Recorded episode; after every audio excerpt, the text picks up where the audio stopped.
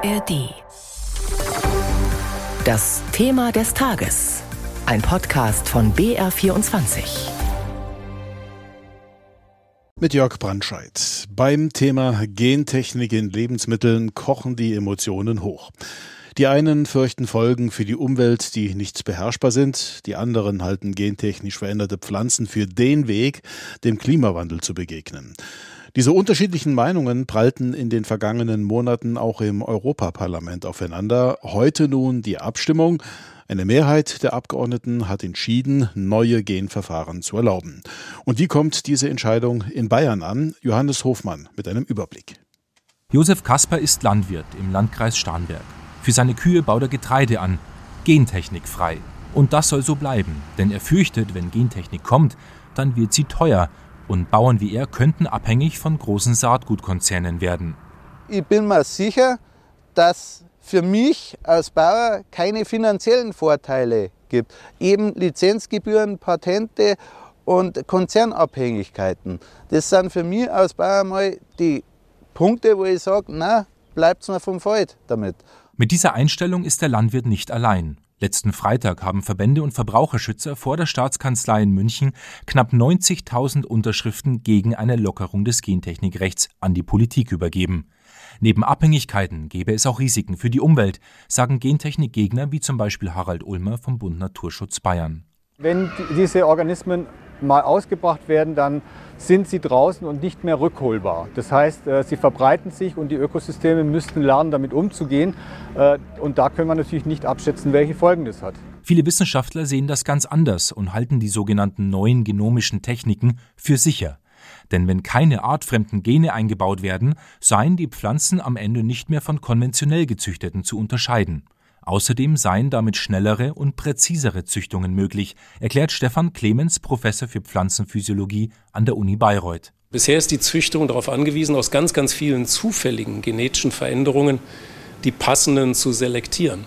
Heute können wir wissensbasiert solche Veränderungen ganz gezielt vornehmen. Das heißt, wir haben nicht Tausende von Veränderungen in einer neu gezüchteten Pflanze, sondern nur ganz, ganz wenige, im Idealfall nur eine einzige und wir wissen genau, welche das ist. 37 Nobelpreisträger und mehr als 1500 Wissenschaftler fordern deshalb in einem offenen Brief die Lockerung des Gentechnikrechts, damit gentechnisch veränderte Pflanzen ohne artfremde Gene leichter angebaut und ohne Kennzeichnung verkauft werden können. Für den Rechtswissenschaftler Hans-Georg Dederer von der Uni Passau ist das auch ein notwendiger Schritt, um auf einem globalen Markt mithalten zu können. Im Übrigen wird durch die neue Regulierung auch erreicht, dass wir letztlich auf globaler Ebene gleich Wettbewerbsbedingungen haben. Das betrifft sowohl die Wettbewerbsbedingungen für die deutschen europäischen Züchter, aber auch die Wettbewerbsbedingungen für die Forschung. Auch wenn das EU-Parlament heute für eine Lockerung abgestimmt hat, entschieden ist noch nichts. Als nächstes müssen die EU-Staaten im Rat darüber entscheiden, ob die Vor-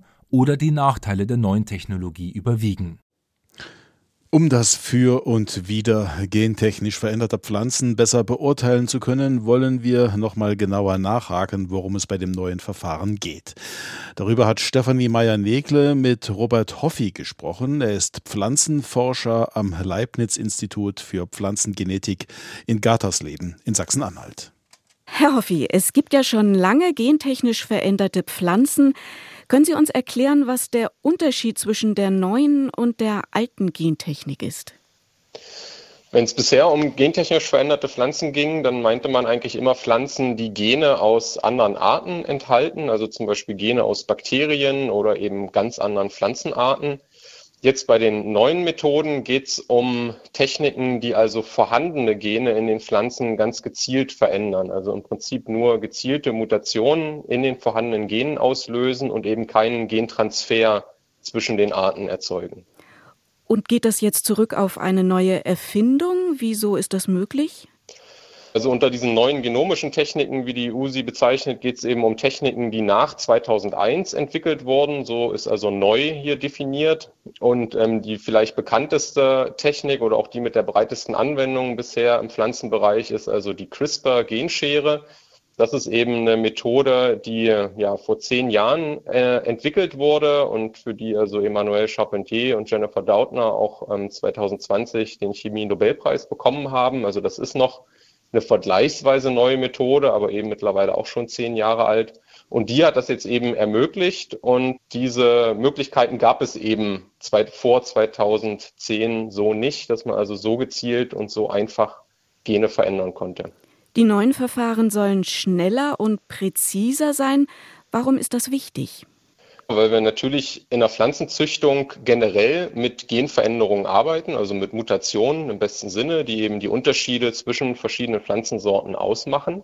Und wir sind hier aber bisher auf den Zufall angewiesen, also zum einen auf Mutationen, die eben von alleine durch äußere Einflüsse, wie zum Beispiel das Sonnenlicht oder auch durch Zellprozesse in der Pflanze spontan entstehen oder eben durch Mutationen, die wir durch Chemikalien oder auch Bestrahlung mit ionisierender Strahlung ähm, in der Pflanzenzüchtung erzeugt haben. Auf solche zufälligen Mutationen waren wir eben bisher angewiesen. Und mit Hilfe der neuen Techniken, wie eben dieser CRISPR-Genschere, können wir jetzt ganz gezielt die Gene nur verändern, die wir verändern wollen und nehmen hier also ganz viel von dem Zufall weg ähm, und können stattdessen sehr viel zielgerichteter vorgehen, um eben nötige Eigenschaften von Kulturpflanzen zu verbessern, ähm, die wir eben für die Züchtung der Sorten von morgen brauchen. Um sich das vorzustellen, wie lange hat eine Veränderung vor CRISPR gebraucht? Wie schnell geht es jetzt? Ja, also vor CRISPR konnte man eben schwer vorhersagen, ob denn in dem Gen, an dem man interessiert ist, eine Veränderung überhaupt ähm, erzeugt wird. Und dann musste man eben entweder tausende Einzelpflanzen untersuchen, um nach solchen Veränderungen zu suchen. Oder wenn man eine Veränderung einkreuzen wollte, zum Beispiel aus einer alten Sorte oder aus einer ähm, wilden Vorfahre, aus einem wilden Vorfahre der Kulturpflanze, dann dauerte das durchaus 10 bis 15 Jahre.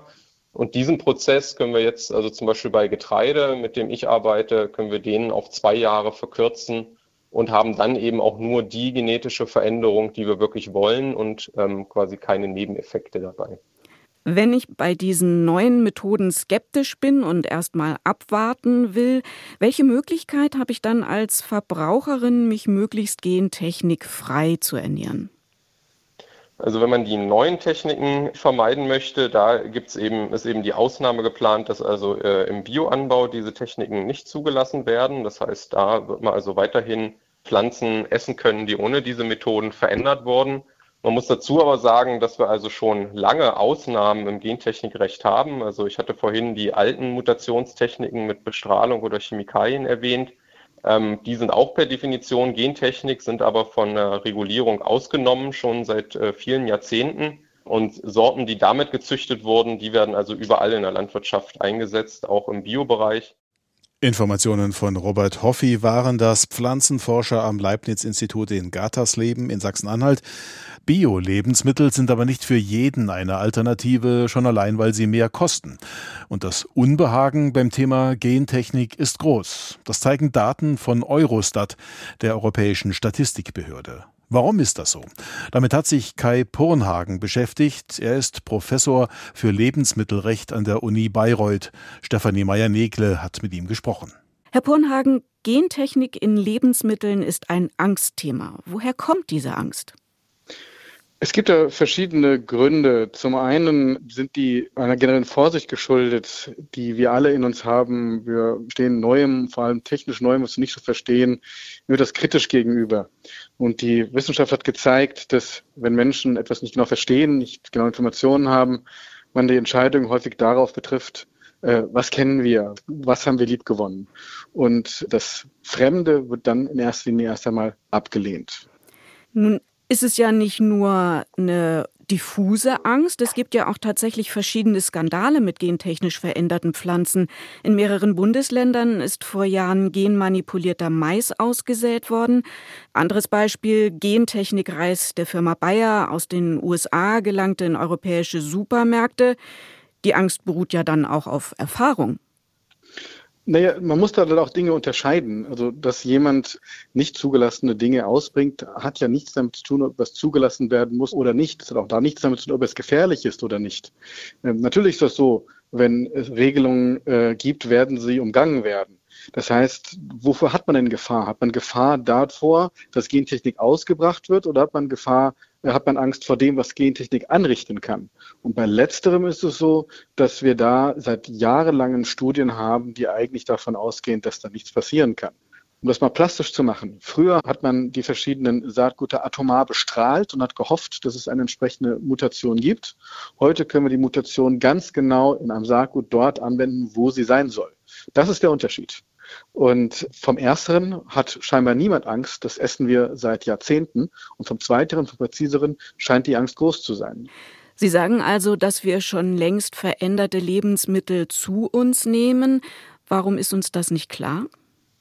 Ich denke, das hängt damit zusammen, dass das Gentechnik-Label und die Kennzeichnung des Gentechnikrechts eben nur für bestimmte Methoden gilt. Und diejenigen, die schon auf dem Markt waren, als das Gentechnikrecht zugelassen wurde, sind bewusst ausgenommen worden. Wenn man sonst praktisch jedes Brot hätte, fast jedes Brot mit Gentechnik verändert hätte labeln müssen, kennzeichnen müssen. Und äh, aus diesem Grund, das wäre nicht praktikabel gewesen. Und das wird eben auch einfach nicht so kommuniziert. Das heißt, Information spielt eine wichtige Rolle, aber die neuen Regeln beinhalten ja nun auch, dass es keine Kennzeichnungspflicht geben soll. Die Verbraucher erfahren also nicht, ob etwa Tiere mit verändertem Futter gefüttert wurden, würde nicht aber gerade diese Information die Angst nehmen? Also auch da muss man mal genauer hinschauen. Tiere können schon jetzt mit genverändertem Futter gefüttert werden und das gewonnene Fleisch muss nicht als Gentechnik gekennzeichnet werden. Ansonsten hätten wir gar nicht genug Futtermittel. Also von daher, das ist jetzt schon so. Auch da hat sich im Übrigen niemand mit beschäftigt oder keine Probleme damit. Produkte. Das heißt, die Kennzeichnung, ja, wo fällt sie jetzt weg und wo bleibt die Kennzeichnung bestehen? Also bei 20 Basenpaaren, bis zu 20 Basenpaare. Was ist das? Was ist ein Basenpaar? Naja, wenn Sie mutieren, mutieren Sie so an einer Stelle. Und wenn Sie eine Mutation machen, und dann können Sie insgesamt bis zu 20 Stellen im Genom sozusagen mutieren. Und wenn das mit dieser Methode bis zu 20 Stellen verändert werden, dann muss man nicht kennzeichnen. Man muss allerdings dazu sagen, in dieser tradierten Methode mit atomaren Bestrahlung, da können hunderte äh, Basenpaare verändert werden. Das müssen Sie auch nicht kennzeichnen. Also von daher ist das schon eine sehr, sehr, sehr konservative ähm, Herangehensweise jetzt mit diesen 20 Basenpaaren. Alles, was darüber hinaus ist, muss auch genauso gekennzeichnet werden wie vorher. Zum einen. Zum anderen, das Saatgut selber wird nach anderem Recht, bleibt auch gekennzeichnet. Das waren Einschätzungen von Kai Pornhagen. Er ist Professor für Lebensmittelrecht an der Uni Bayreuth. Und das war unser Thema des Tages zur Entscheidung des Europaparlaments. Es hat neuen, lockereren Regeln zum Thema Gentechnik zugestimmt.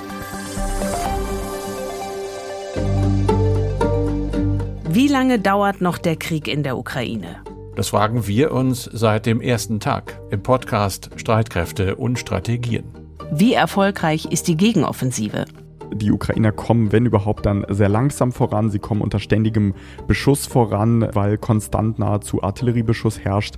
Und was sagen eigentlich Militärexperten über die Waffenlieferungen?